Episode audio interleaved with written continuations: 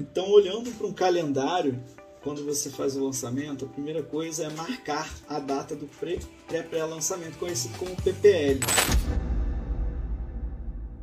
pré-pré-lançamento é um período que assim, opa, vai existir um evento, um evento vai acontecer. É um conteúdo que assim, todo post que eu faço a partir dessa data, ele tem que ter algum gancho com o evento. Né? Então, se eu estou falando assim de o evento vai ser sobre liberdade de agência, eu tenho que fazer um post falando assim, três motivos para você cancelar o contrato da agência. Tutorial para você fazer suas próprias artes. Todos esses conteúdos têm a ver com a promessa do meu evento. Ou seja, tudo que eu vou postar nesse período aqui tem que ter um gancho com a minha promessa e tem que ser resolvido no evento. Ou seja, eu vou ensinar as três dicas, mas se você quer saber mais, se você quer se aprofundar, se você quer entender muito além disso aqui que eu disse nesse vídeo, você tem que se inscrever, link da minha bio ou arrasta para cima. Essa é a ideia, tá?